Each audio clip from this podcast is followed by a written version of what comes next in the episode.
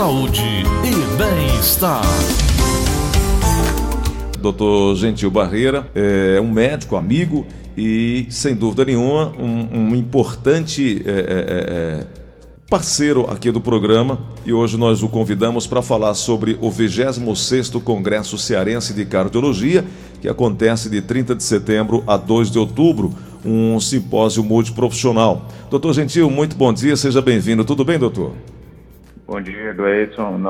Novamente é um prazer estar aqui no seu programa. É uma grande satisfação poder participar aqui com todos os seus ouvintes. Doutor Gentil, esse congresso é de extrema importância para todos os profissionais que irão participar, mas também para a sociedade cearense. Nesse congresso de cardiologia, esse ano agora, eh, quais são os principais desafios que os desafios da cardiologia que serão discutidos nesse encontro? Discutiremos vários temas atuais que estão palpitantes com palestrantes renomados, tanto localmente quanto nacionalmente, e um dos focos do nosso congresso é discutir a, a cardiologia pós-Covid é, nesse, e tudo que ocorreu nesse período da pandemia. E todos os avanços do atendimento médico nessa nova era digital que nós estamos vivenciando. Então, o nosso foco durante o congresso é discutir e atualizar os nossos é, cardiologistas, médicos e todos os profissionais da área da saúde como devemos atuar nesse período é, de Covid e as adaptações no período pós-pandemia. Doutor Gentil, o senhor como presidente da Associação Brasileira, Cearense de Cardiologia, é, deve receber aí é, muitas demandas dos colegas, muitos desafios, principalmente sobre um tema que senhor acabou de tocar, pós-Covid. Esse momento, doutor Gentil, que nós estamos vivendo, os profissionais estão ainda mais atentos. Mas a sociedade como um todo, o que é que precisa ficar é, é, é, é também atenta para evitar, inclusive, mais sequelas pós-Covid? Eu acredito que todo, toda a população, de uma forma geral, não apenas os profissionais da saúde, tem que manter todos os cuidados e precauções quanto à infecção pelo, pelo Covid e procurar se vacinar conforme todas as normativas vigentes. E temos, como cardiologistas, é, é, que incentivar nossos pacientes a permanecer tendo todos os cuidados necessários a, a vacinação e eventualmente tratar alguma sequela ou algum, alguma particularidade que tenha ocorrido com nossos pacientes pós-Covid.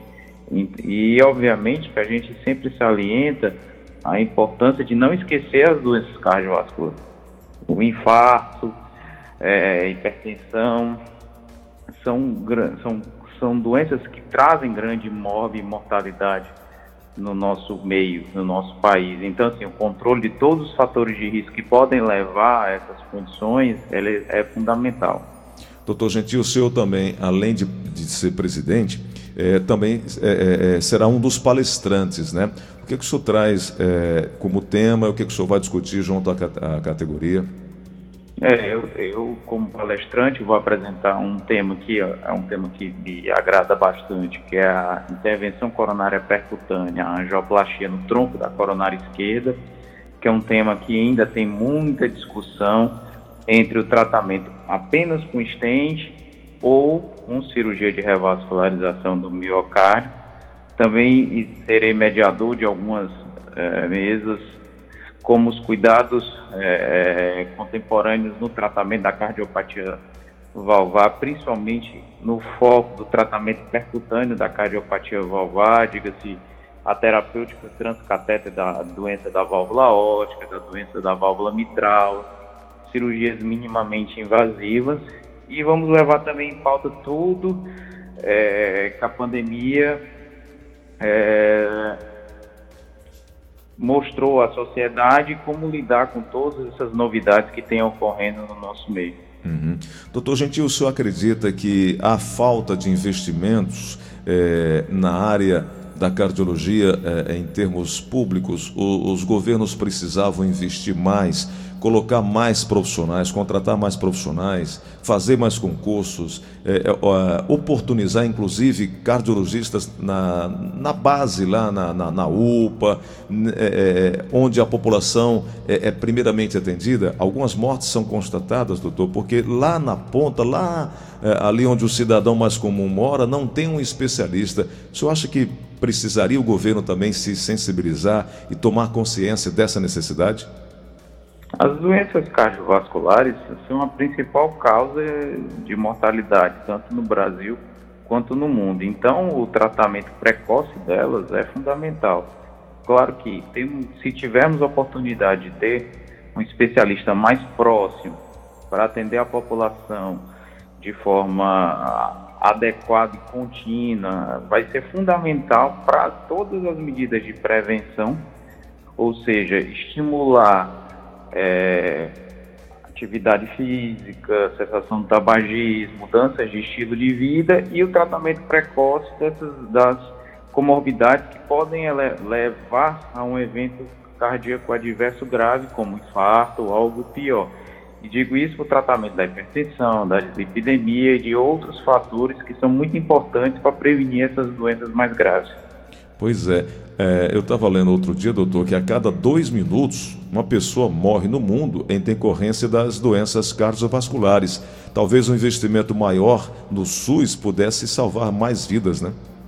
Com certeza. O investimento em prevenção ele é fundamental para evitar que esses eventos ocorram.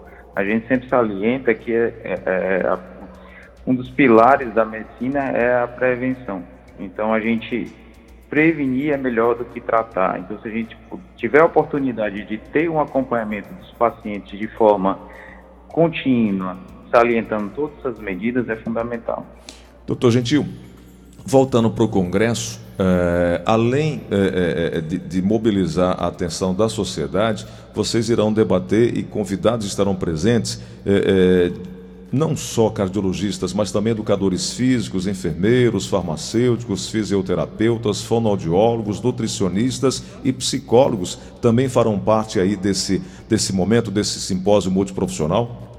Perfeito, isso mesmo. Nós é, elaboramos em conjunto com toda a equipe multiprofissional um simpósio é, liderado pelo, pelo toda a equipe com mesas que que vão tratar de temas relacionados a o cotidiano do fisioterapeuta, do nutricionista, da enfermeira, da enfermeira, mas que tenham relação com a cardiologia. Então essa interação entre a cardiologia e todos os profissionais da área da saúde é fundamental.